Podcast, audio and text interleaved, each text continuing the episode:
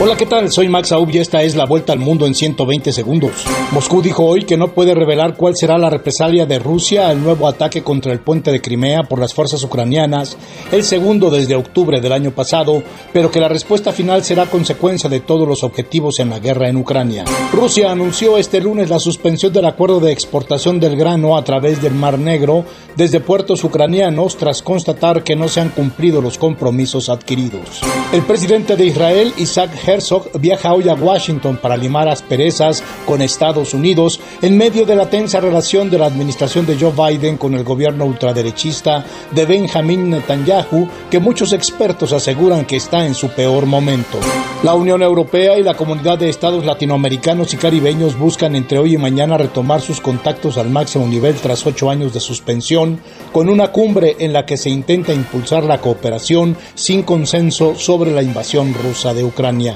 La presidenta de la Comisión Europea, Ursula von der Leyen, anunció este lunes que la Unión Europea invertirá más de 45 mil millones de euros en América Latina y el Caribe a través del programa europeo Global Gateway. Colombia asumirá la presidencia pro tempore de la Comunidad de Estados Latinoamericanos y Caribeños en 2025 por lo que acogerá la reunión del organismo este año, confirmaron fuentes diplomáticas. Reporteros de distintos medios se manifestaron en la delegación de la Fiscalía General de Guerrero en México para exigir claridad en el asesinato del director del portal de noticias Lo Real de Guerrero, Nelson Matus, y la violencia que acecha a los comunicadores en este país. Los dos candidatos que disputan la presidencia de Guatemala en una segunda vuelta el 20 de agosto próximo arrancaron sus campañas, mientras cientos de guatemaltecos aún protestan exigiendo la renuncia de la fiscal general Consuelo Porras, a quien señalan de judicializar la política.